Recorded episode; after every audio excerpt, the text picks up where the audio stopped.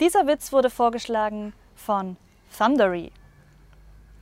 Oma, Mutter und Tochter unterhalten sich über die größten Schmerzen im Leben. Das junge Mädchen meint, ganz klar, das ist die Entjungferung. Das hat so wehgetan.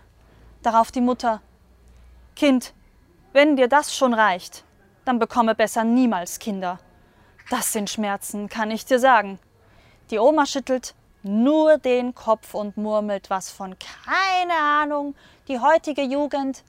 Mir ist vorgestern der Kitzler in die Fahrradkette gekommen